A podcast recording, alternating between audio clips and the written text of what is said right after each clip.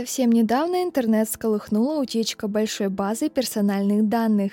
Пользователи были разочарованы и не знали, как теперь себя обезопасить, ведь за этой информацией охотятся мошенники. В новом выпуске мы расскажем, что делать, если ваши личные данные попали в открытый доступ. Вы слушаете подкаст «Однажды в интернете» от Интерсвязи.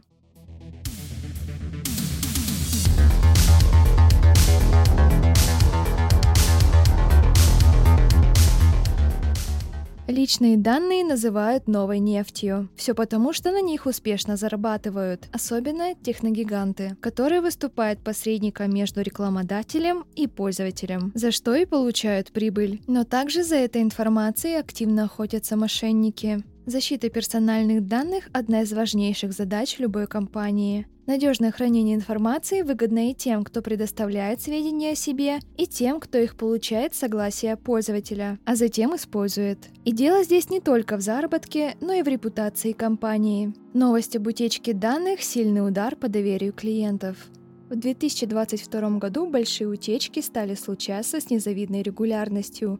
В марте в сеть попала большая карта личных данных, через которую о пользователе можно было узнать имя, точный адрес, телефон, электронную почту и даже сумму заказа в сервисе доставки еды. Ссылка быстро распространилась по сети, и люди с разочарованием находили свою личную информацию на карте. К сожалению, утечка никак от них не зависела. Клиенты подали коллективный иск в суд и жалобы в Роскомнадзор. Компанию оштрафовали. Однако передышка была недолгой, и еще больше слив данных случился в мае. Помимо сервиса доставки еды, за своими данными не уследили маркетплейсы и службы экспресс-доставки. Из-за распространения огромной базы активизировались не только желающие продать свои услуги, но и мошенники. Пользователям стали чаще поступать звонки с незнакомых номеров. Кстати, как обезопасить себя от спам-звонков, мы недавно рассказали в нашем блоге Интерсвязь Медиа. Ищите материал под названием «Приложение против мошенников и спама».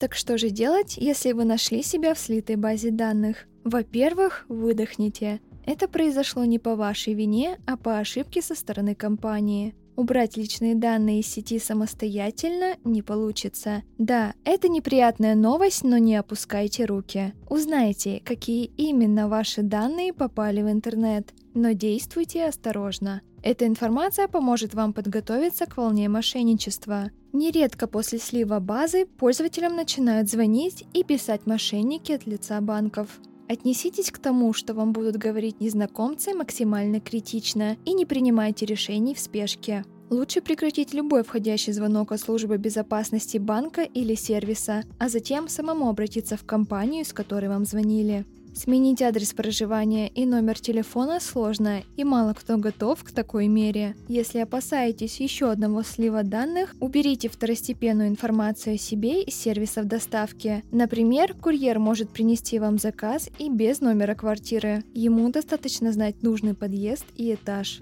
Не поленитесь и смените пароли к аккаунтам, которые зарегистрированы на слитую электронную почту. И обязательно подключите двухфакторную аутентификацию везде, где это возможно. При любой утечке данных такая мера безопасности не будет лишней. Если вы опасаетесь, что вместе с личной информацией в сеть могли попасть данные о вашей банковской карте, ее можно перевыпустить. Сами банки также следят за подобными утечками со стороны интернет-магазинов и сервисов.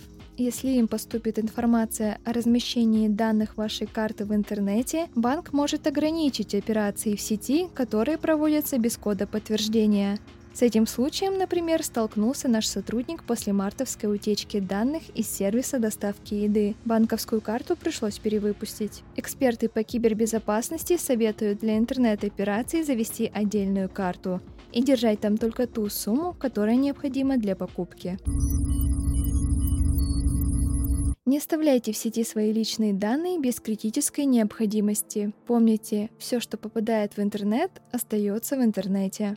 Чтобы не пропустить новые выпуски, подписывайтесь на наш подкаст и страницы интерсвязи в социальных сетях. Мы прощаемся с вами до следующего выпуска.